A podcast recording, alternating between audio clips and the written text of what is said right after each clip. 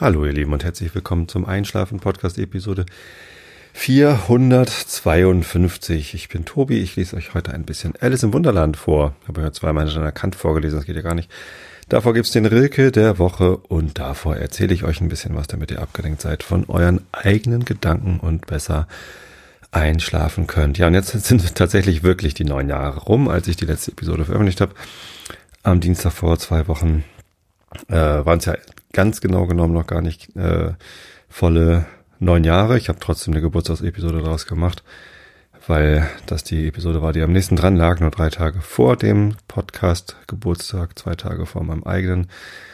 Ja, ähm, und deswegen ist heute eigentlich schon wieder so ein bisschen der Alltag eingekehrt, aber tatsächlich ähm, habe ich noch ganz lange was von dem Geburtstag gehabt und da möchte ich ganz gerne, bevor ich zum eigentlichen Thema heute komme, das sich übrigens Pia gewünscht hat, eine meiner ähm, meiner Zeichnerinnen, heißt es Zeichner, Illustratorinnen, also die die Episodenbilder macht, eine von den beiden. Und ähm, das ist das Thema Freundschaft. Das fand ich einen sehr interessanten Vorschlag. Gucken, was mir dazu einfällt. So richtig vorbereitet bin ich gar nicht. Eine ganz kleine Struktur habe ich im Kopf. Gucken, wie ich die gefüllt bekomme. Aber vorab ähm, ganz, ganz herzlichen Dank für die viele Aufmerksamkeit, die ich zu meinem Geburtstag bekommen habe. Ich habe ganz, ganz viele Postkarten bekommen, ganz tolle Postkarten auch, ähm, ganz viele Nachrichten per E-Mail, per Instagram. Ich bekomme immer mehr Nachrichten per Instagram. Ähm, das ist gar nicht so mein Kanal, ehrlich gesagt, weil ich eigentlich nur auf Instagram bin, damit ich da bin und gucken kann, was meine Tochter da eigentlich so macht. Ähm, ja, mittlerweile habe ich da doch auch irgendwie eine ganz schöne Community aufgebaut und poste da meine Bilder. Heute habe ich drei Bilder von Broten gepostet. Äh, also zwei von, von den Baguettes, die ich gebacken habe und eins vom Schrotbrot. Habe heute wieder Backtag gehabt. War eh ein sehr ähm, teigintensives Wochenende. Ich habe gestern Pizza gemacht mit dem Dinkeldunst. Ich habe bei äh, beim Biohof Eiling, ach da übrigens auch schöne Grüße. Ähm, da war diesmal, also, ja, ich hatte ja schon mal erzählt, dass ich beim Bio, bei der Biomühle Eiling mein Mehl bestelle. Und jetzt bei der zweiten, also bei der ersten Bestellung lag eine Postkarte mit drin mit einem persönlichen Gruß und danke für die Bestellung und viel Spaß. Und jetzt bei der zweiten Bestellung lag eine Postkarte mit drin mit äh, schönen Grüßen von einem gemeinsamen Freund, der äh, ihr schon verraten hatte, also der Müllerin schon verraten hatte, äh, dass mich das Brotbackfieber gepackt hat äh, und äh, PS schöner Podcast. Also äh, hat die Biomühle Eiling auch schon mitbekommen, dass ich hier über Brot und Mehl spreche. Schönen Dank für die nette Karte. Ich wüsste ganz gern, wer der gemeinsame Freund ist. Vielleicht sollte ich einfach mal E-Mail-Kontakt aufnehmen und nicht immer nur per Bestellung kommunizieren. Aber ja, ich werde ja eh auch noch wieder bestellen, weil das einfach gutes Zeug ist. Genau, und da, als ich das letzte Mal bestellt habe, ähm, hatte ich geguckt, was haben die dann noch alles so im Programm. Ich bin ja immer neugierig und habe dann Dinkeldunst gefunden. Äh, von Dunst ist eine Mehlart, hatte ich schon mal, ich glaube in dem Podcast äh, CAE Brot, wo Tim Pritloff sich mit Lutz Geisler äh, unterhalten hat, gehört, dass es das gibt, aber irgendwie hatte ich verdrängt, was das ist. Naja, zumindest stand in der Beschreibung, dass es halt ideal ist für weiße Backwaren. Äh, unter anderem Pizza stand da und ich backe sehr gerne Pizza mit äh, selbstgemachten Teig. Das ist ziemlich einfach. Da hat der Sven, der Kulinarikast Sven, hat mal ein äh, Rezept veröffentlicht, wie man ähm, eine gute Pizza backt. 350 Gramm Mehl, 200 Milliliter Wasser, wobei ich als Bäcker sage jetzt auch immer Gramm Wasser, äh, weil man auf einer Waage genauer Wasser abmessen kann als in einem Messbecher.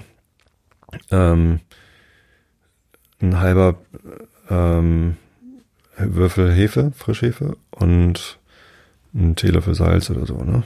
Ein halber Teelöffel Salz, irgendwie so. Genau, äh, das äh, ordentlich kneten, also zehn Minuten lang sehr intensiv kneten äh, und eine Stunde liegen lassen oder über Nacht im Kühlschrank und man hat einen wunderbaren Pizzateig. Ganz dünn ausrollen und auf höchster Stufe im Ofen backen. Vorher vielleicht noch was drauf tun.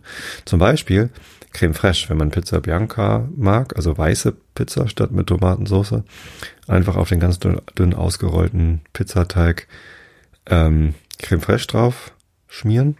Dann hatten wir noch äh, Mozzarella draufgelegt, Pinienkerne und Kirschtomaten so halbiert da drauf.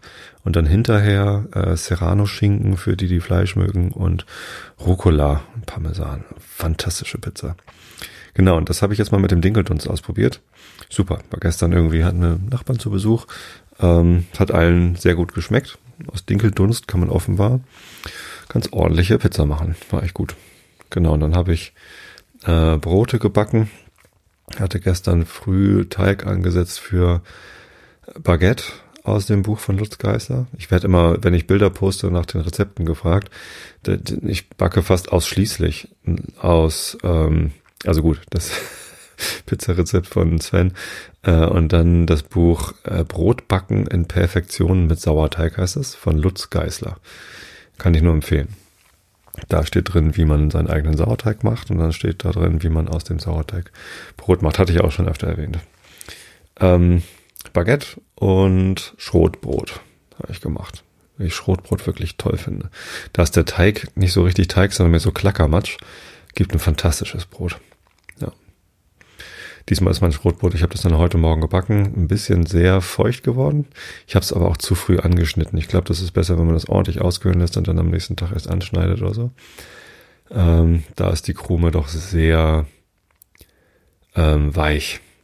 Es ist schwierig, eine ordentliche Scheibe abzuschneiden. Aber schmecken tust du trotzdem ganz fantastisch.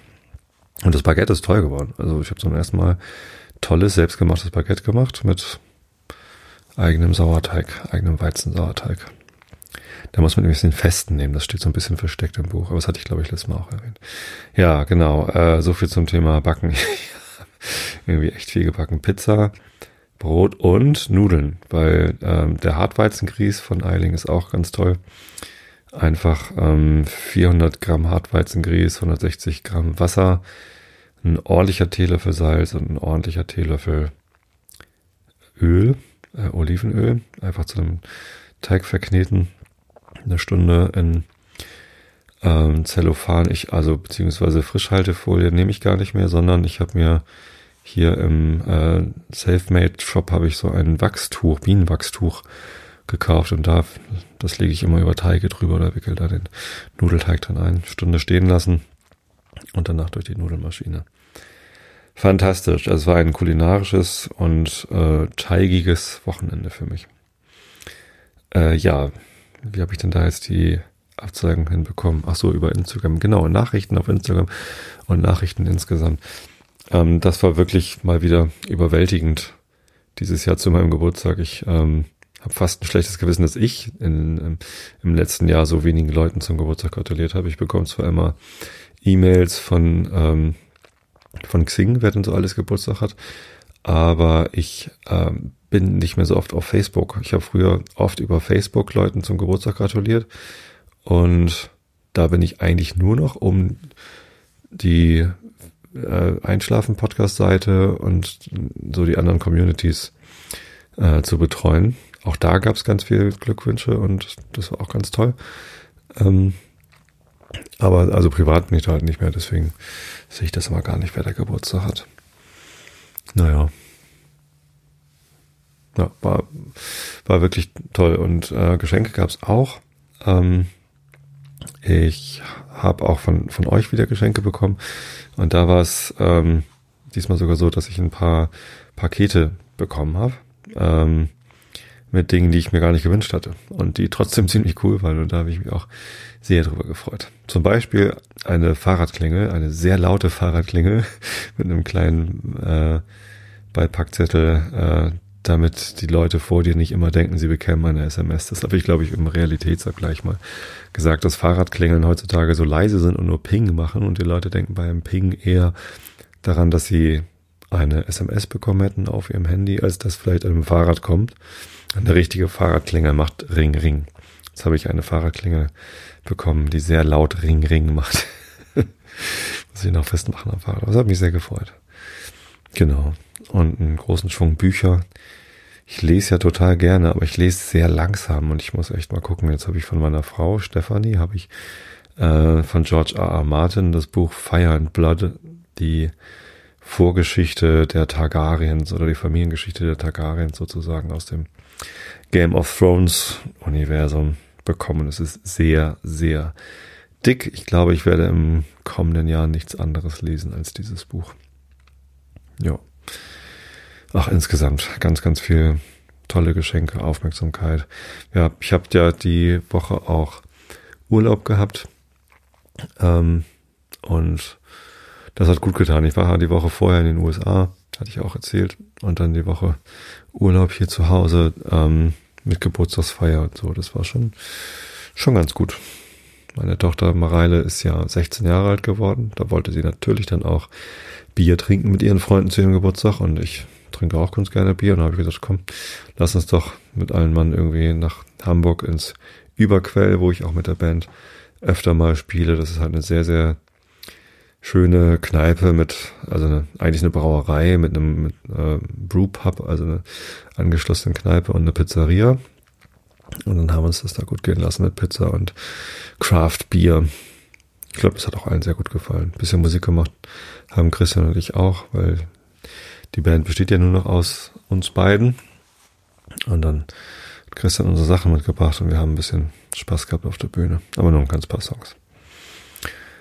Ja, genau. Das war, das war sehr, sehr schön. Und ähm, ja, in der Firma haben sogar auch noch ein paar Geschenke auf mich gewartet. Äh, meine Wunschzetteladresse ist so eingerichtet, dass Pakete, die über meinen Wunschzettel kommen, in die Firma geliefert werden. Und da war ich ja nun gar nicht über meinen Geburtstag, weil ich ja Urlaub hatte. Also habe ich dann am Montag dieser vergangenen Woche dort meine Geburtstagsgeschenke vorgefunden und alle abgeholt. Das war auch schön. Vielen lieben Dank allen, die an mich gedacht haben, die mir geschrieben haben oder mir sogar was geschenkt haben. Das war toll. Groß, große Freude. Sogar meine Tochter hat Geschenke bekommen. Eine ganz liebe Hörerin, die liebe Heike, hat ähm, einfach meiner Tochter was zukommen lassen. Das fand ich auch richtig gut, weil sie, wie sie ganz so richtig geschrieben hat, ich habe ja schon alles und das stimmt auch. Ich habe eigentlich wirklich alles. Mir geht's viel zu gut. Manchmal vergisst man, manchmal vergisst man das oder na, denkt einfach nicht dran, hat es nicht so präsent, wie gut es einem eigentlich geht. Und mir geht's schon verdammt gut. Ja. Ist auch mal schön, sowas nochmal Revue passieren zu lassen. Was auch dazugehört, dass es einem so gut geht, wie es mir geht, sind Freunde.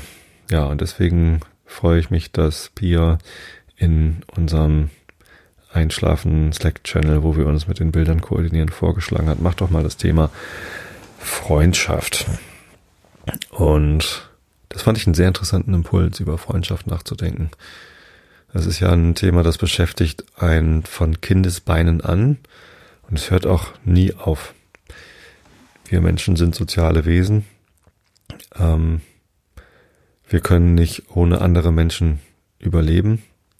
Nicht mal äh, Theorie, also es ist halt äußerst schwierig, komplett alleine ohne Einfluss von irgendwelchen anderen Menschen zu überleben. Ähm, das ging ja nur, wenn man sich komplett aus der Zivilisation löst. Jegliche Dinge, die man hat, die man nicht komplett selbst gemacht hat aus der Natur, äh, von sich weiß. Also sowas wie Kleidung, die man nicht selbst angefertigt hat, von einem Rohstoff, der so in der Natur zu finden ist. Äh, wüsste ich schon mal nicht mal. Also durch das Backen habe ich ja immerhin schon mal das gute Gefühl, äh, ich könnte Brot machen. Also wenn ich nur Getreide hätte äh, und Wasser, dann könnte ich Brot machen. Ich wüsste, wie das geht. Das ist schon mal beruhigend. Aber ich wüsste nicht, wie man aus Wolle irgendwie ein, ein Garn spinnt und sich Kleidung erstellt. Also wenn ich äh, komplett ohne andere Menschen sein müsste, wäre ich nackt und im Wald äh, und müsste mich, ähm, also wie man Feuer macht, würde ich alleine Feuer hinkriegen, ohne Hilfe anderer. Naja, wenn ich die richtigen Steine finde. Ich wüsste aber nicht, wo die sind. Ja, wäre ich schon mal aufgeschmissen.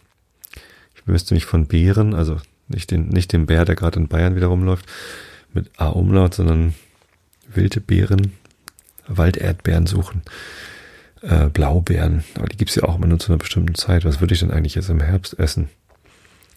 Naja, auf dem Acker äh, von einem Bauern und Kartoffel klauen dürfte ich nicht, weil dann wäre ich ja abhängig vom Bauern. So. Völlig spinnerte Idee. Also, ähm, wir kommen nicht ohne andere Menschen zurecht. Und wir kommen auch nicht ohne andere Menschen in unserer Nähe zurecht. Zumindest als Kinder brauchen wir Menschen, die sich um uns kümmern, sonst gehen wir ein. Also Kinder brauchen äh, Gesellschaft, am besten Eltern, zur Not aber halt jemand, der die Rolle übernimmt von Eltern äh, für die Sicherheit des Kindes, die Ernährung, Wärme, Sauberkeit und sowas alles zu sorgen und dann ja auch irgendwie für Erziehung, Bildung, soziale Bildung und so weiter. Ähm, das, dafür braucht man andere Menschen. Wenn man dann jemanden hat, dann, keine Ahnung, mag ich mir gar nicht vorstellen. Und dazu gehören eben auch Freunde.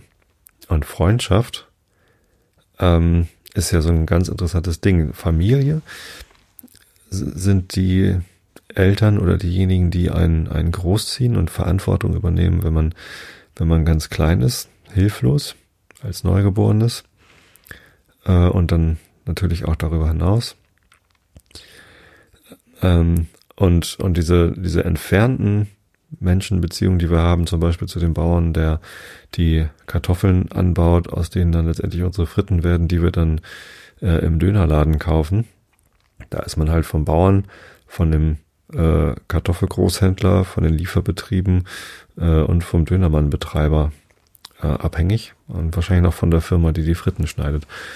Ähm, das sind so entfernte Beziehungen, da ist man zwar auf eine gewisse Art und Weise abhängig, aber irgendwie ist es auch ein bisschen gleich, äh, wer, wer diese Menschen sind. Freunde sind deutlich näher dran nicht so nah dran wie Familie, manchmal vielleicht auch das. Manchmal entwickelt sich das ja auch.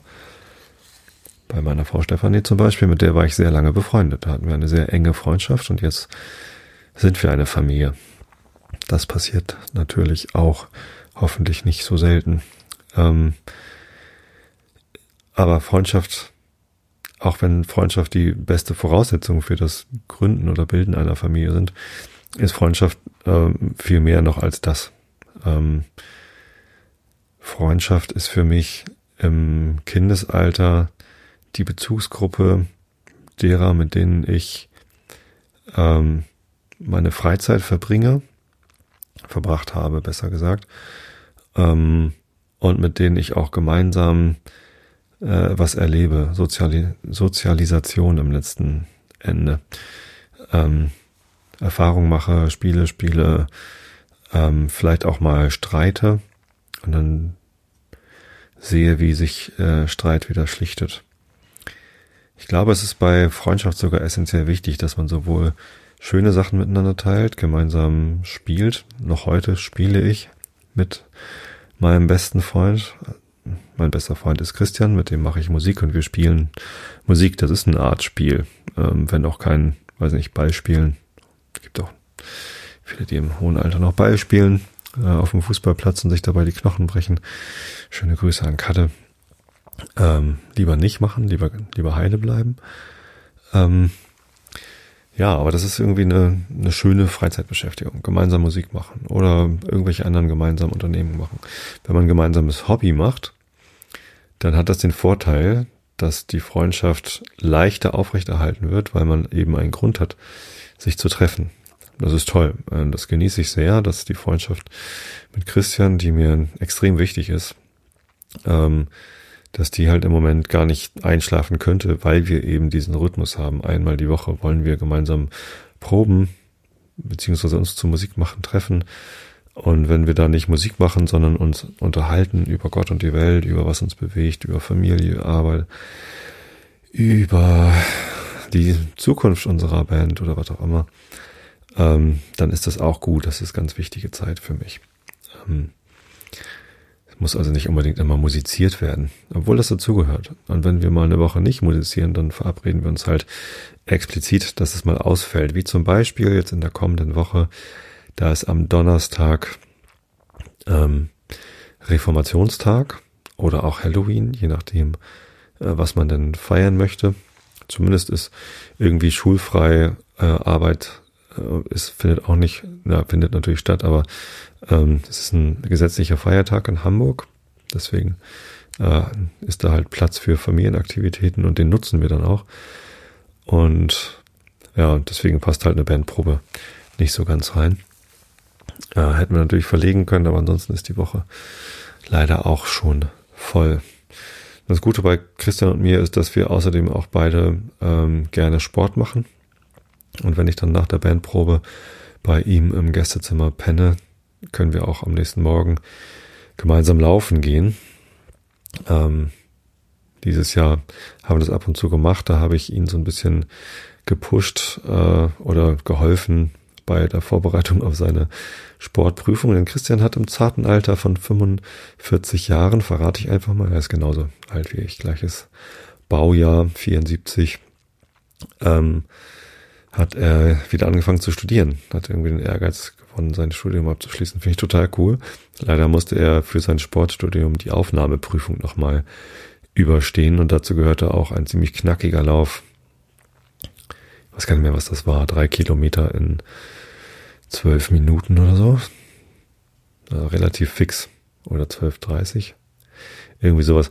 Und ähm, da, da habe ich irgendwie ein, zwei Einheiten mit ihm gemacht. Ein paar Steigerungsläufe, nee, ein paar Intervalle haben wir gemacht. Hat auch Spaß gemacht. Ähm, ja, und jetzt am vergangenen Freitag sind wir auch gemeinsam laufen gewesen, aber mit Hund und einfach gar nicht irgendwie mit sportlicher Ambition. Habe ich sowieso gerade nicht. Aber auch darüber mich zu unterhalten mit Christian macht halt, macht halt Spaß. Also, dieses gemeinsam schöne Dinge erleben, ob es ein Spiel ist oder einfach gemeinsame schöne Zeit, ähm, das gehört zu Freundschaft ganz essentiell mit dazu. Am besten auch regelmäßig.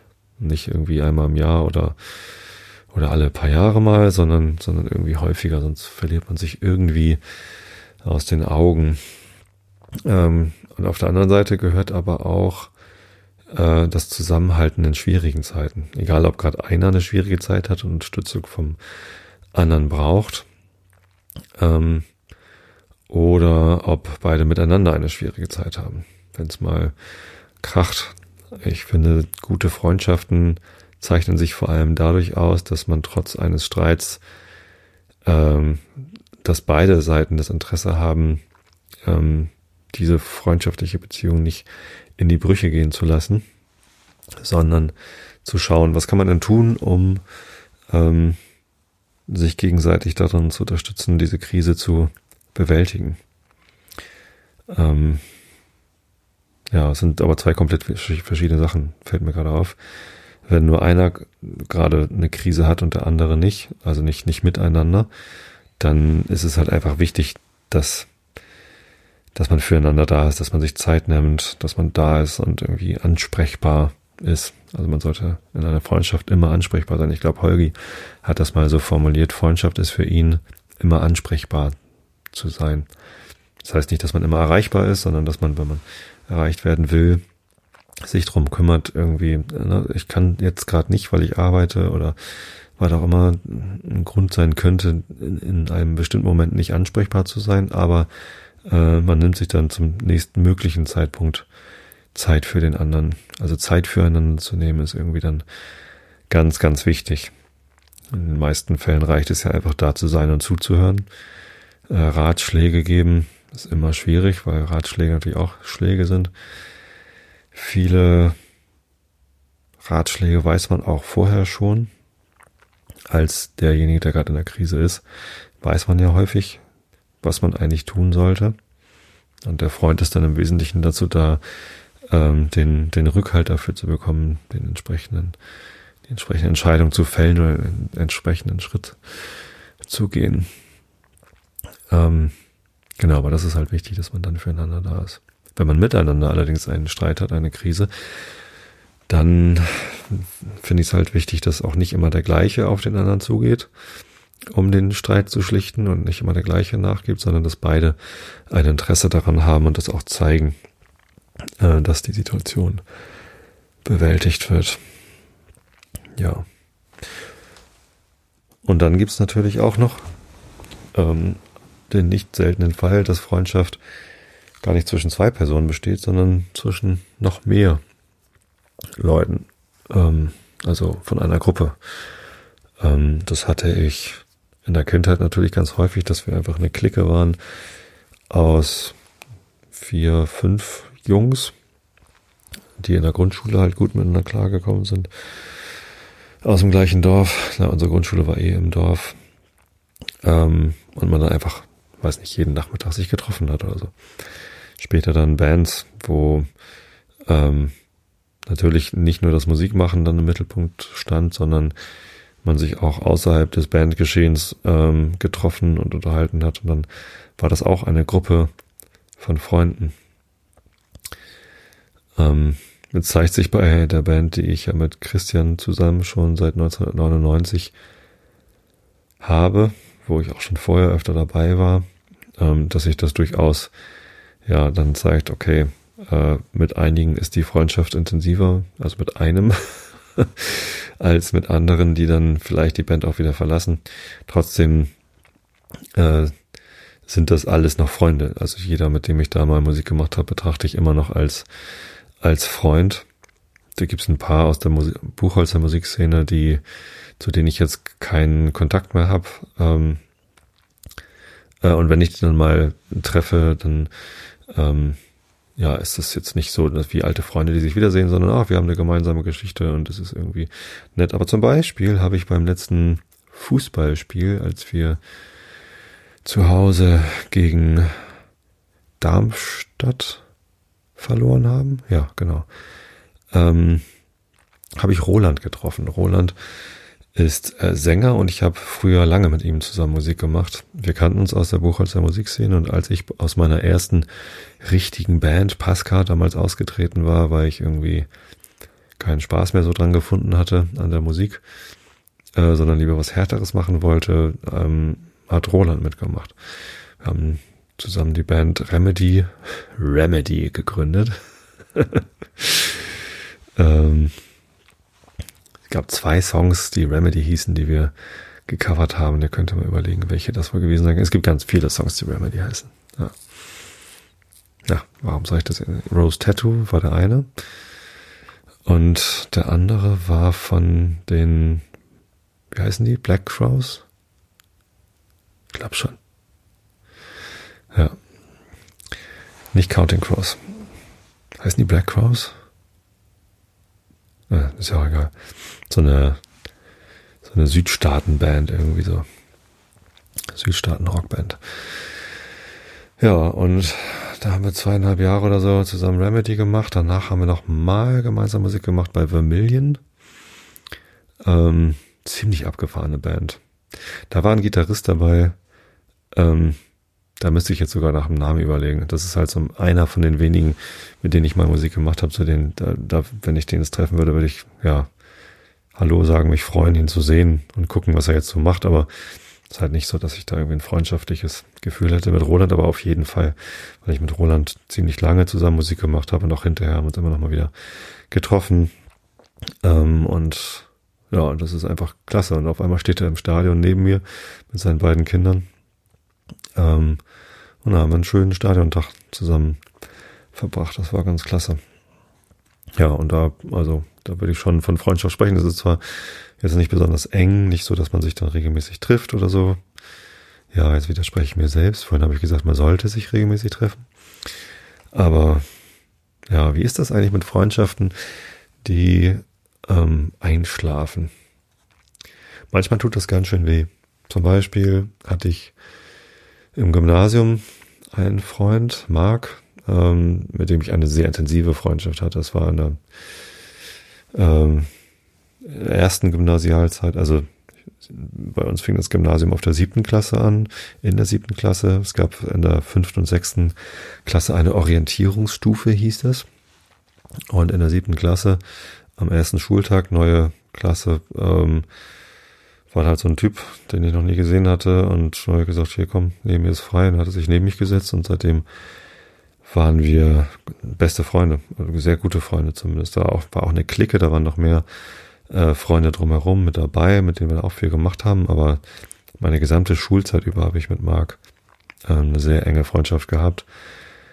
Und danach haben wir beide studiert in Hamburg und uns auch weiterhin gesehen. Eine Zeit lang hat er sogar bei mir gewohnt. Da hatte er irgendwie eine Zeit lang irgendwie gerade keine, keine eigene Wohnung und ich hatte durch irgendeinen Zufall gerade eine ziemlich große Wohnung. ähm, ziemlich günstig irgendwie über eine Untervermietung bekommen und dann äh, ja, hatte ich da halt eh ein Zimmer über sozusagen, absoluter Luxus. Ähm, und da konnte er dann halt eine Weile bei mir wohnen. Und dann ist er nach München gegangen, ist jetzt, äh, ich glaube sogar Professor. Ja, ja, klar, er ist Professor in München. Und ähm, sobald er nach München gegangen war, hatten wir auf einmal gar keinen Kontakt mehr. Ich habe es ein, zwei Mal probiert, irgendwie Kontakt aufzunehmen. Auch mehr so halbherzig, äh, weil auch nichts zurückkam. Und ähm, das ist schon, das war anfangs ziemlich schmerzhaft irgendwie. Und auch heute, wenn ich dran denke, habe ich da noch so ein Verlustgefühl. Das ist, das ist schade, weil das halt so eine ganz intensive, enge Freundschaft war, eine, auf den man sich halt richtig verlassen konnte. Und auf einmal verlässt man sich, kann man sich nicht mehr auf ihn verlassen, weil er einfach weg ist. Das war, ja, das, hm. ich habe ihn am letzten Weihnachtsfest, habe ich ihn Heiligabend in der Kirche getroffen. Und wir haben uns kurz unterhalten und es war auch gleich irgendwie nett, aber irgendwie auf eine ganz merkwürdige Art distanziert. Und ich weiß auch nicht, also irgendwie habe ich nicht das Gefühl, dass das noch Freundschaft ist. Also da weiß ich nicht, würde ich jetzt zweifeln, weil es irgendwie, der, der ist irgendwie nicht ansprechbar, so wie Holgi das definiert, dass man ansprechbar ist habe ich bei ihm nicht das Gefühl. Bei Roland hatte ich immer das Gefühl, wenn ich ihn bräuchte, wäre er auch ansprechbar. Das ist irgendwie nicht mein erster Anlaufpunkt oder so. Aber da könnte ich mich fast drauf verlassen, dass da eine Reaktion kommt. Bei Marc irgendwie nicht. Ich irgendwie zweimal keine Reaktion bekomme oder so. Sei es drum. Ähm, genau. Ich glaube, das das ist dann tatsächlich, also wahrscheinlich hat Holgi echt gar keine so schlechte Definition von Freundschaft, weil sie doch ziemlich weitreichend funktioniert, dass man dann viel drumherum schwafeln kann, so wie ich das jetzt gerade mache. Auch klar. Ähm, wie kam ich jetzt eigentlich auf? Achso, Freundschaften, die einschlafen. Hm. Vielleicht war ich mit dem Gitarristen von Vermillion, von dem äh, der Name gerade immer noch nicht eingefallen ist, auch einfach nie richtig befreundet. So, wir haben uns wirklich nur zur Musik machen getroffen. Wir haben uns selten um was anderes unterhalten. Mit Kevin, der damals der Trommler war, hatte ich vorher und auch hinterher nochmal Musik gemacht. Der hat auch bei Horst Blank mal mitgetrommelt. Das ist auf jeden Fall Freundschaft, ganz klar. Ähm, man kennt sich lange, man hat sich außerhalb des Hobby-Kontexts Musik getroffen und Kontakt und das ist irgendwie, ja, auch da kann man sich irgendwie verlassen. Und das waren sie schon. Zu viert waren wir bei Vermilion. Das war die Band mit den allercoolsten Bandfotos. Ich hatte irgendwie einen Fotografen an der Hand. Ich, woher hatten wir den? Wer hat den eigentlich auch? Hab ich den? Ich weiß gar nicht. Ähm, und der hat dann tatsächlich Großformat, äh, nee, Mittelformat. Ich glaube, der hatte eine Hasselblatt in seinem Studio. Da waren wir richtig so ein Fotostudio mit einer Hasselblatt und irgendwie viel Platz. Und dann haben wir da Bandfotos gemacht, die, ja, also noch bis heute irgendwie meine Lieblingsbandfotos sind. Leider weiß ich gar nicht, ob ich sie noch hab, aber irgendwo liegen sie bestimmt noch rum. Die waren ganz großartig. Ähm, Freundschaft. Freundschaft in Gruppen hatte ich gerade noch, ne? Genau, Bandfreundschaften. Bei Fußballmannschaften spricht man auch davon, elf Freunde sollt ihr sein. Alter Sepp Herberger Spruch, glaube ich, ne? Ähm, das, ja, im Profifußball ist es, glaube ich, echt schwierig. Das ist halt irgendwie Arbeit. Ähm, wie ist das eigentlich auf der Arbeit? Also bei St. Pauli habe ich schon manchmal das Gefühl, da sind, da sind auch Freundschaften auf dem Platz. Leute, die schon, schon lange in der Mannschaft sind, die kennen sich gut, die können sich aufeinander verlassen. Da, ähm, kann ich mir gut vorstellen, dass da auch freundschaftliche Beziehungen sind. Und es gibt ja auch immer mal wieder Situationen, wo Spieler auch nachdem sie, also wenn sie nicht mehr gemeinsam in einer Mannschaft spielen, Kontakt halten, gemeinsam Sachen machen und das ist dann definitiv wachsender Freundschaften zusammen, aber alle elf oder beziehungsweise alle 16, nee, wie viele Auswechselspieler, also wie viele Spieler dürfen auf der Reservebank Platz nehmen mittlerweile? Ich glaube, sechs, sieben, keine Ahnung. Hat sich irgendwie noch was geändert. Ähm, Im Kader vom FC St. Pauli sind, glaube ich, gerade 29, 30 Leute. Irgendwie riesengroßer Kader, weil es so viele Verletzte gab im Sommer und dann irgendwie neue nachgeholt worden sind. Und die waren dann auch gleich verletzt. Oh, furchtbar. Ach, lass uns nicht über Fußball reden. St. Pauli hat heute, also heute ist übrigens gerade Sonntag, der 27. Oktober, an dem ich hier aufnehme. Und St. Pauli hat 1 zu 0 in Heidenheim verloren. Wir haben noch nie auch nur einen Punkt aus Heidenheim mitgebracht. Das war das sechste Mal, dass St. Pauli in Heidenheim gespielt hat und irgendwie verlieren wir da immer. Hm. Das ist schon ganz schön äh, niederschmetternd. Dabei hatten wir eigentlich gerade einen ganz guten Lauf und dann das letzte Heimspiel gegen Darmstadt unglücklich verloren. Darmstadt einfach viel zu stabil in der Defensive. Wir, wir zu ungefährlich vorne. Und dann ein Eckball, ein Tor, zack drin. Heute wieder ein Eckball, ein Tor, zack drin, Spiel vorbei, Kacke. das ist nicht schön. Ähm ja, beim Fußball, hm. wie ist das bei mir in der Arbeit? Da gibt's durchaus Firmen, wo ich Freundschaften aufgebaut habe. Tatsächlich einer meiner Freunde, Holger, also nicht Holgi, sondern ein anderer Holger, ähm, den ich aus dem Studium kenne. Also im Studium habe ich durchaus auch Freundschaften aufgebaut. Ein Jens gibt's da, zu dem ich immer noch Kontakt habe und der definitiv zu meinen Freunden zählt. Und eben Holger, mit dem ich zusammen durch die B-Prüfung gefallen bin. Und dann haben wir gemeinsam, also nicht, wir hatten ja nicht gemeinsam Prüfung, aber im gleichen Turnus sozusagen, kurz nacheinander sind wir durch die B-Prüfung gefallen bei Herrn Wolfinger. Professor Wolfinger. Und äh, haben dann gemeinsam für die Wiederholung gelernt. Die B-Prüfung bei Frau Merching haben wir dann beide bestanden. Ich sogar mit einer 1, weiß ich nicht mehr. Also besser als zwei, sagte Frau Professor Merching noch. Herr Bayer, hätte ich Ihnen gar nicht zugetraut. Mann, war die fies. Naja, nur in dieser Situation. Ähm, hat sie mit einem ziemlich verschmitzten Lächeln gesagt. Passte schon. Ähm, und wahrscheinlich hatte sie recht. Ich hätte mir das ehrlich gesagt auch nicht zugetraut, dass ich da mit einer, mit einer Eins rauskomme. Das war, also B-Prüfung im Informatikstudium war halt der Technikteil. Also wie funktioniert ein Flip-Flop? Wie funktioniert ein Transistor? Ähm, mit diesen ganzen Spannungsübergängen. Also Technik halt, also Bauteile war ich nie gut drin war zwar irgendwie cool und spannend und interessant, aber ich war schon immer ein Softwaremensch, Algorithmen, Datenstrukturen ähm, und äh, ja, Nutzbarkeit auch. Also das fand ich von Anfang an spannend. Äh, was bauen wir denn da mit dieser Technologie, äh, was dann unseren Lebensalltag verändert? Internettechnologien fand ich in meinem Studium auch schon spannend. Das war damals ja noch relativ neu. 94 habe ich angefangen zu studieren. Ähm, da war das WWW gerade entstanden von Tim Berners-Lee. Er, erdacht. Hyperlinks, genau. ja, ähm, genau. Und äh, Holger habe ich dann halt äh, in meiner ersten Firma auch äh, wieder getroffen. Da waren viele aus dem Uni-Umfeld.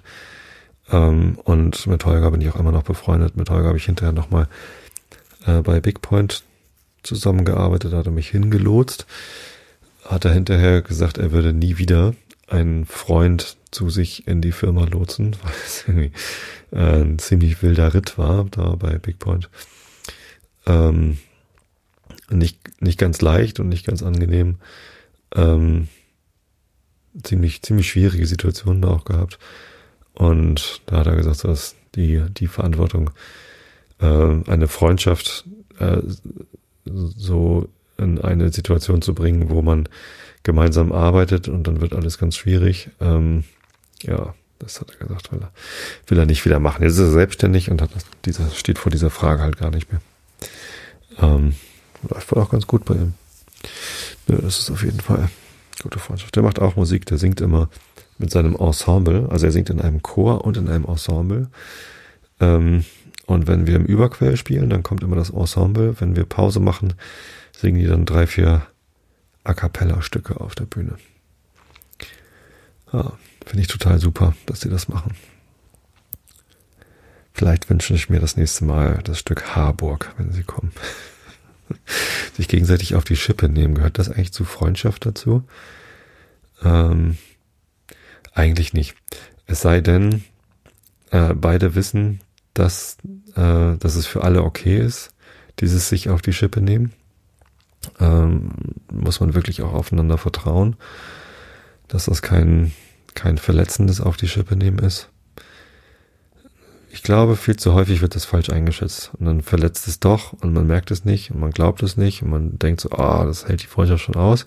Und dann ähm, beschädigt es doch.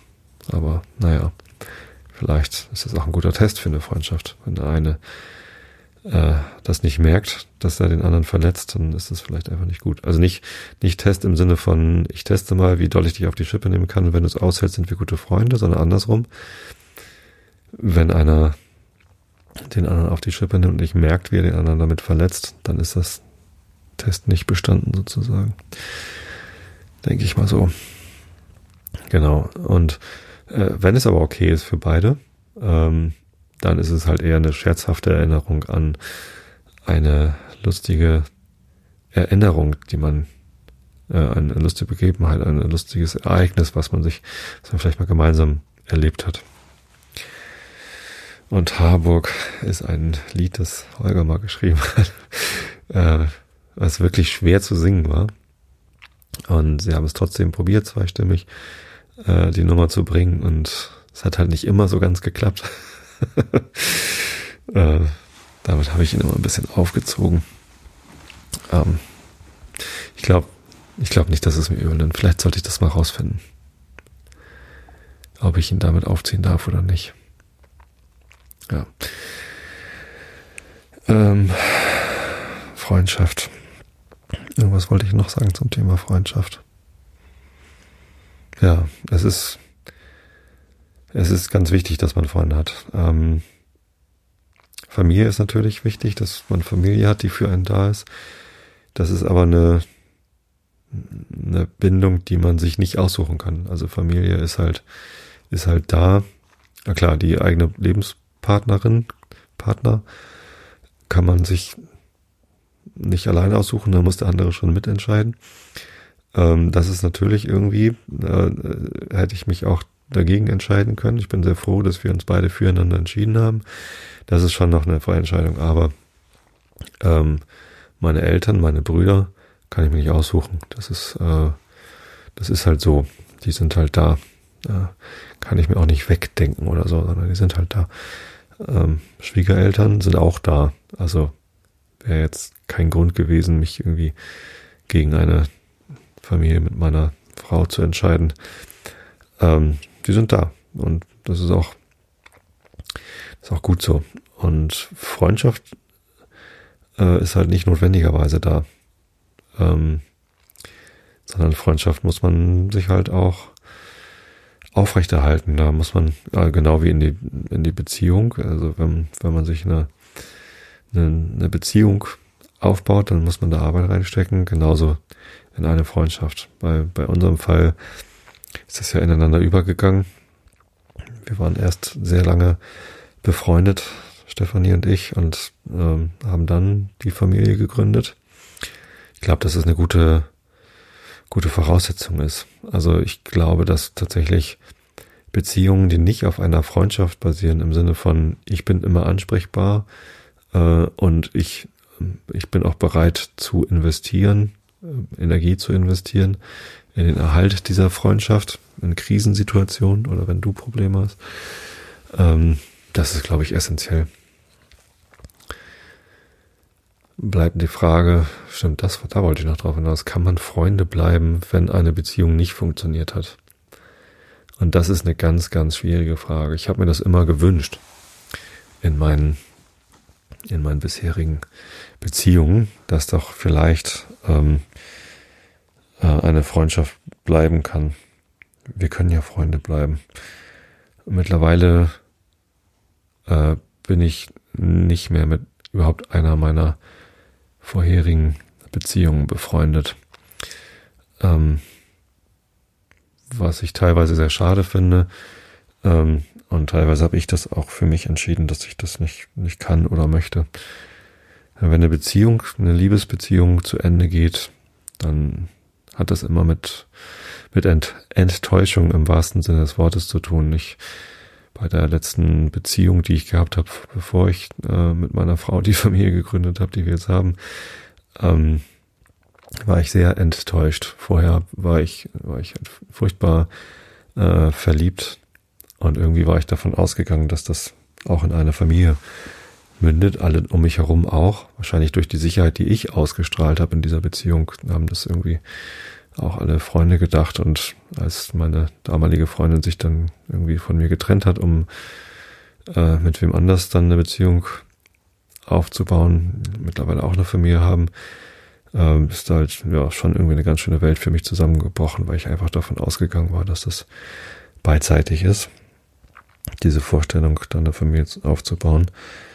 Und das ist ein Vertrauensverlust und eine Verletzung gewesen, die ich, die ich ja einfach nicht,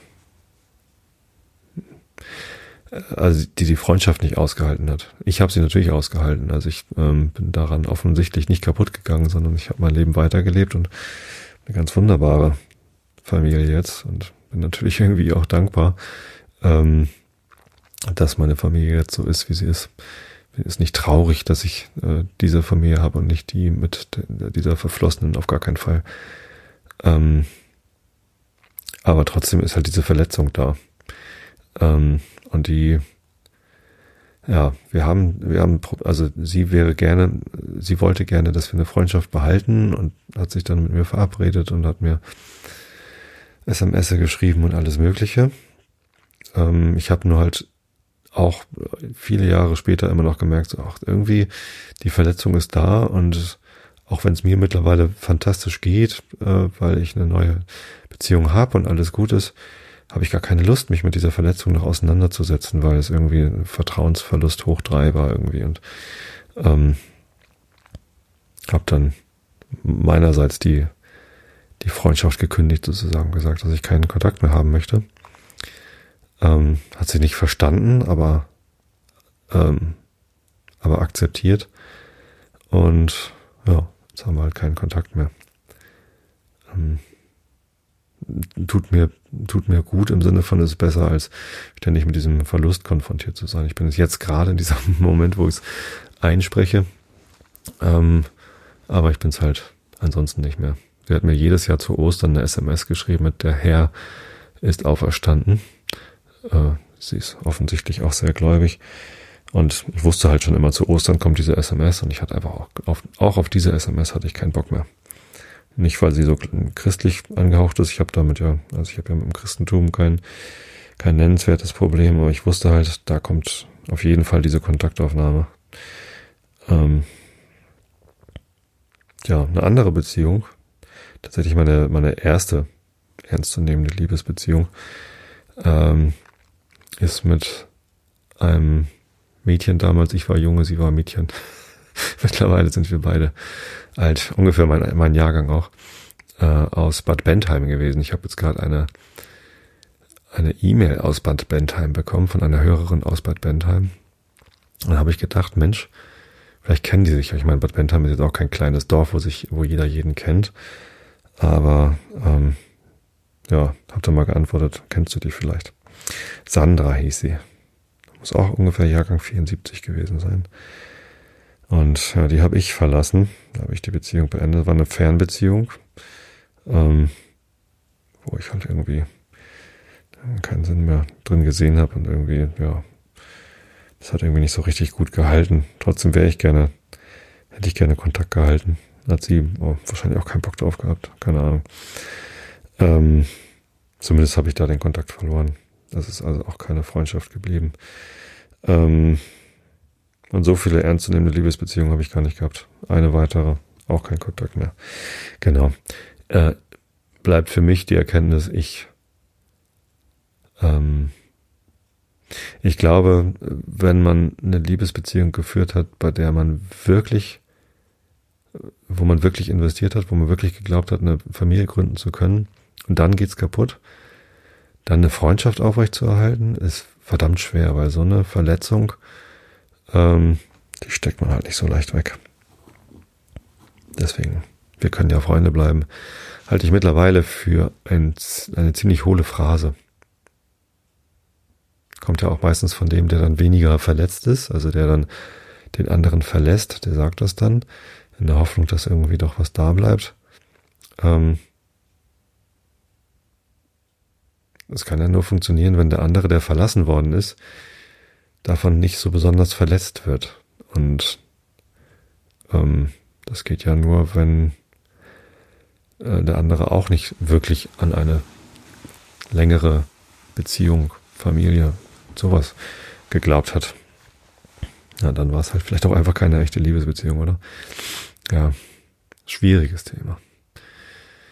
Ach ja, ähm, auch ja eines, ich hatte ja irgendwann mal letztens äh, die Top drei Gründe äh, aufgezählt, wegen denen ähm, also Hörer vom Einschlafen-Podcast mir schreiben, dass sie Einschlafprobleme haben und dann dankbar sind, dass sie den Einschlafen-Podcast haben. Ähm, Platz eins war tatsächlich äh, Depression, eine Volkskrankheit, die viel zu wenig Aufmerksamkeit hat. Ich glaube, wenn sie mehr Aufmerksamkeit, Öffentlichkeit hätte, dann würden wir als Gesellschaft viel besser damit umgehen. Ähm, ich glaube, Betroffene hätten es auch viel leichter, wenn das nicht so eine stigmatisierte Krankheit wäre, mit dieser Krankheit umzugehen und klarzukommen.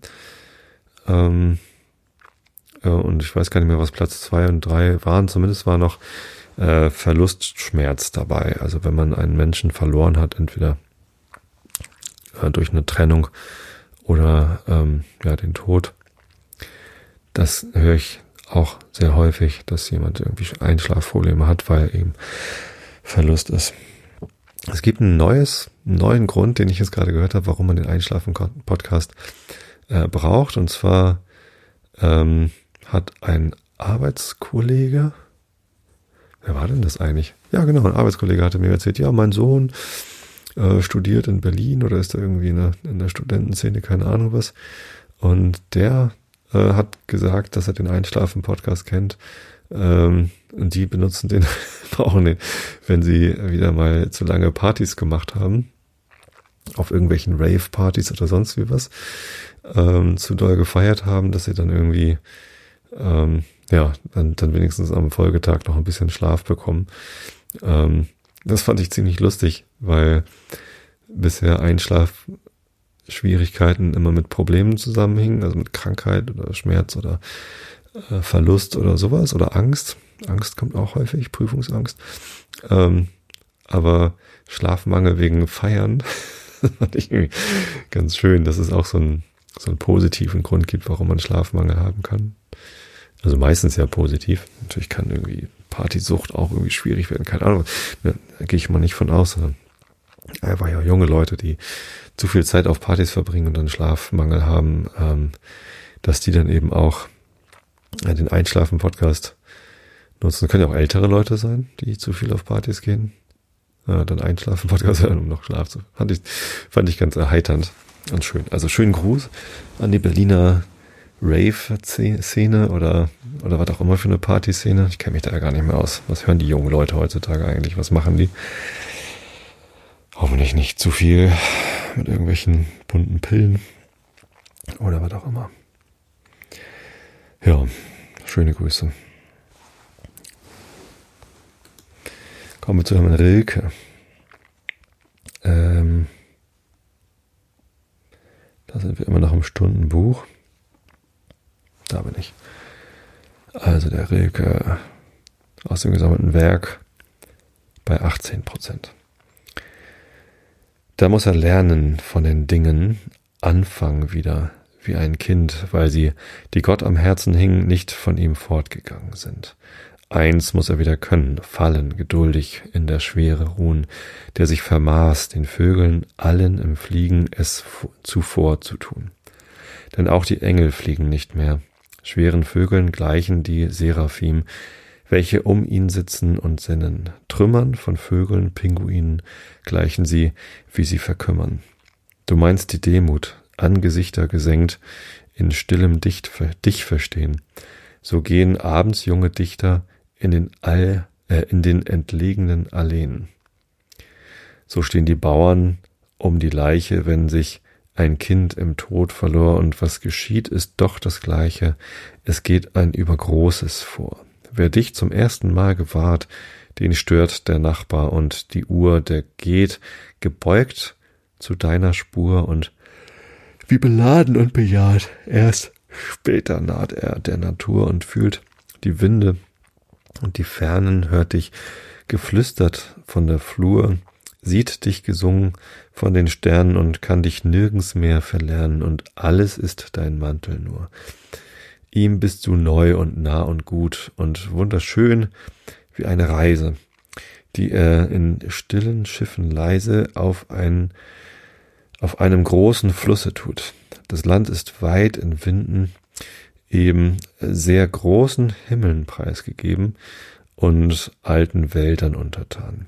Die kleinen Dörfer, die sich nahen, vergehen wieder wie Geläute und wie ein Gestern und ein Heute und so wie alles, was wir sahen, aber dieses Stromes Lauf steht, stehen immer wieder Städte auf und kommen wie auf Flügelschlägen der feierlichen Fahrt entgegen. Und manchmal lenkt das Schiff zu Stellen, die einsam, sondern Dorf und Stadt auf etwas warten an den Wellen, auf denen der keine Heimat hat. Für solche stehen dort kleine Wagen, ein jeder mit drei Pferden vor, die atemlos nach Abend jagen auf einem Weg, der sich verlor. In diesem Dorfe steht das letzte Haus, so einsam wie das letzte Haus der Welt. Die Straße, die das kleine Dorf nicht hält, geht langsam weiter in die Nacht hinaus. Das kleine Dorf ist nur ein Übergang zwischen zwei Weiten, ahnungsvoll und bang ein Weg an Häusern hin und statt eines Stegs.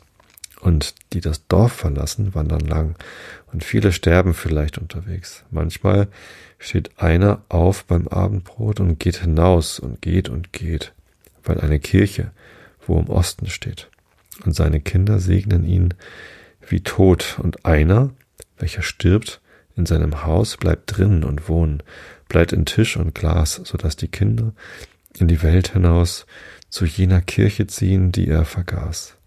Nachtwächter ist der Wahnsinn, weil er wacht.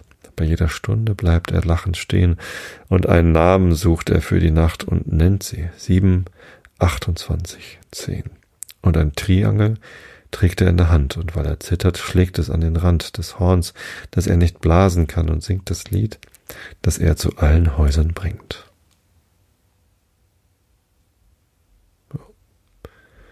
Notiz 400, was haben wir? 250. Ja. Kommen wir zu Alice im Wunderland. Ich habe die letzten zwei Male Kant vorgelesen. Ich weiß gar nicht, irgendwie wollte ich einmal abwechseln. Ganz hat es nicht hingehauen. Aber macht ja nichts. Zwingt mich ja keiner. Ist ja nur meine eigene Idee und meine eigene Idee kann ich ja gerne auch verwerfen oder verletzen. Wir sind im elften Kapitel. Wer hat die Kuchen gestohlen? Ob das für Geburtstagskuchen sind? Oh, ich hatte auch ganz tolle Geburtstagskuchen. Ja. Wir sind frühstücken gegangen zum, an unserem Geburtstag bei Betty's in Todtlüsing. Es war sehr skurril, ein sehr schönes kleines Frühstücksrestaurant. Eigentlich eine Pension, also ein paar Zimmer haben die und dann kann man da frühstücken, aber eben auch als Auswärtiger. Und ähm, da sind wir rein und einen Tisch reserviert, haben uns da hingesetzt und dann fiel mir auf, außer, außer mir waren nur Frauen, äh, außer mir und dem ein äh, Kellner, Besitzer, Bediener, keine Ahnung. Also war halt ein, ein Mann und eine Frau, die den Laden geschmissen haben. Und dieser Mann und ich, wir waren die einzigen beiden Typen. Ansonsten waren nur Frauen anwesend. Der Laden war voll, gut besucht. Auch zu Recht ein tolles Frühstücksrestaurant. Äh, sehr leckeres Frühstück da gehabt. Es waren nur Frauen da. Also eine Schulfreundin tatsächlich. Sind wir wieder beim Thema Freundschaft. Äh, immer wenn ich Christine sehe, denke ich dran, wie wir in ihrem Zimmer unter ihrem Schreibtisch gesessen haben und die drei Fragezeichen und die singende Schlange auf ihrem Plattenspieler gehört haben. Das sind Freundschaften, die gehen nie kaputt. ich habe sie erst gar nicht erkannt, ehrlich gesagt, weil wir uns so selten sehen. Aber war gleich schön, weil ich gleich wieder an die singende Schlange gedacht habe. Und wir beide bibbernd vor Angst unter ihrem Schreibtisch gesessen haben. Ja, ähm, bin ich jetzt darauf gekommen. Ach so, wegen den Kuchen. Wer hat die Kuchen gestohlen, heißt das elfte Kapitel von Alice im Wunderland. Augen zu und zugehört. Der König und die Königin der Herzen saßen auf ihrem Throne, als sie ankamen, und eine große Menge war um sie versammelt. Allerlei kleine Vögel und Tiere, außerdem das ganze Pack Karten. Der Bube stand vor ihnen in Ketten, ein Soldaten an jeder Seite, um ihn zu bewachen. Dicht bei dem Könige befand sich das weiße Kaninchen, eine Trompete in der Hand, in der anderen eine Pergamentrolle. Im Mittelpunkt des Gerichtshofes stand ein Tisch mit einer Schüssel voll Torten. Sie sahen so appetitlich aus, dass der bloße Anblick Alice ganz hungrig darauf machte. Ich wünschte, sie machten schnell mit dem Verhör und reichten die Erfrischung herum. Aber dazu schien wenig Aussicht zu sein, so dass sie anfing, alles genau in Augenschein zu nehmen, um sich die Zeit zu vertreiben. Alice war noch nie in einem Gerichtshofe gewesen, aber sie hatte in ihren Büchern davon gelesen und bildete sich etwas Rechtes darauf ein, dass sie alles, was sie dort sah, beim Namen zu nennen wusste. Das ist der Richter, sagte sie für sich wegen seiner großen Perücke.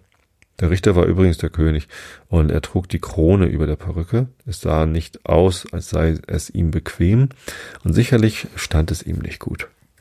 Und jene zwölf kleinen Tiere da sind vermutlich die Geschworenen, dachte Alice. Sie wiederholte sich selbst dies Wort zwei bis dreimal, weil sie so stolz darauf war, denn sie glaubte, und das mit Recht, dass wenig kleine Mädchen ihres Alters überhaupt etwas von diesen Sachen wissen würden. Die zwölf Geschworenen schrieben alle sehr eifrig auf Schiefertafeln. Was tun sie? fragte Alice den Greifen ins Ohr.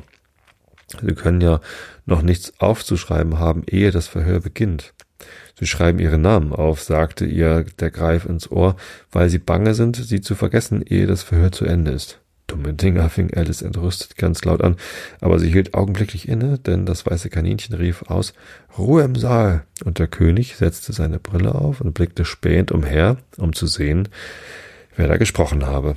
Alice konnte ganz deutlich sehen, dass alle Geschworene dumme Dinger auf ihre Tafeln schrieben, und sie merkte auch, dass einer von ihnen nicht wusste, wie es geschrieben wird, und seinen Nachbar fragen musste. Die Tafeln werden in einem schönen Zustand sein, wenn das Verhör vorüber ist, dachte Alice. Einer der Geschworenen hatte einen Tafelstein, der quiekste. Das konnte Alice natürlich nicht aushalten. Sie ging auf die andere Seite des Saales, gelangte dicht hinter ihn und fand sehr bald eine Gelegenheit, den Tafelstein vorzunehmen. Sie hatte es so schnell getan, dass der arme kleine Geschworene, es war Wappel, durchaus nicht begreifen konnte, wo sein Griffel hingekommen war. Nachdem er ihn also überall gesucht hatte, musste er sich endlich entschließen, mit einem Finger zu schreiben, und das war von sehr geringem Nutzen, da es keine Spuren auf der Tafel zurückließ. Herold verließ die Anklage, sagte der König. Da blies das kleine, äh, das weiße Kaninchen dreimal in die Trompete, entfaltete darauf die Pergamentrolle und las wie folgt. Kör Königin, sie bug Kuchen, Juch heißa, Juch he. Körbube kam, die Kuchen nahm, wo sind sie nun, o weh? Gebt euer Urteil ab, sprach der König zu den Geschworenen. Noch nicht, noch nicht, unterbrach ihn das Kaninchen schnell, da kommt noch vielerlei erst. Lasst den ersten Zeugen eintreten, sagte der König, worauf das Kaninchen dreimal in die Trompete blies und ausrief, erster Zeuge. Der erste Zeuge war der Hutmacher. Er kam herein, eine Tasse in der Hand und in der anderen ein Stück Butterbrot haltend. Ich bitte um Verzeihung, Eure Majestät, dass ich das mitbringe, aber ich war nicht ganz fertig mit meinem Tee, als nach mir geschickt wurde. Du hättest aber damit fertig sein sollen, sagte der König. Wann hast du denn damit angefangen? Der Hutmacher sah den Faselhasen an, der ihm in den Gerichtssaal gefolgt war, Arm in Arm mit dem Murmeltier. 14. März, glaube ich, war es, sagte er. 15. sagte der Faselhase. 16. fügte das Murmeltier hinzu. Nehmt das zu Protokoll, sagte der König zu den Geschworenen, und die Geschworenen schrieben eifrig die drei Daten auf ihre Tafeln, addierten sie dann und machten die Summe zu Groschen und Pfennigen. Nimm deinen Hut ab, sagte der König zum Hutmacher. Es ist nicht meiner, sagte der Hutmacher. Gestohlen, rief der König zu den Geschworenen geschwendet aus, welche sogleich die Tatsache notierten. Ich halte sie zum Verkauf, fügte der Hutmacher als Erklärung hinzu. Ich habe keinen eigenen, ich bin ein Hutmacher. Da setzte sich die Königin die Brille auf und fing an, den Hutmacher scharf zu beobachten, was ihn sehr blass und unruhig machte. Gib du deine Aussage, sprach der König, und sei nicht ängstlich, oder ich lasse dich auf der Stelle hängen. Dies beruhigte den Zeugen augenscheinlich nicht. Er stand abwechselnd auf dem linken und rechten Fuße, sah die Königin mit großem Unbehagen an und in seiner Befangenheit biss er ein großes Stück aus seiner Teetasse statt aus seinem Butterbrot. So. Da ist jetzt ein Absatz. Ich glaube, da mache ich mal ein Päuschen, beziehungsweise eine, eine Markierung, Notiz, Episode 452. Dann weiß ich, dass ich da weiterlesen kann. Das nächste Mal oder das übernächste Mal. Vielleicht, lese ich ja jetzt zweimal miteinander Alice vor. Dann komme ich auch mit dem Kapitel durch. Ja, ansonsten kommt der Winter. Der Winter naht. Es wird kalt. Das heißt, zieht euch alle entsprechend an. Auch wenn die Sonne scheint, wird es frisch. Nicht, dass ihr euch eine Erkältung holt. Denn mit Erkältung kann man auch schlecht schlafen. Ich wünsche euch allen, dass ihr möglichst gesund äh, durch den Herbst in den Winter hinein kommt und ausreichend viel Schlaf habt. Denn Schlafen ist wichtig für nicht nur die Gesundheit, sondern alles Mögliche. Also, in diesem Sinne, ich habe euch alle lieb. Ich wünsche euch allen, dass ihr gute Freundschaften habt und bis zum nächsten Mal. Gute Nacht.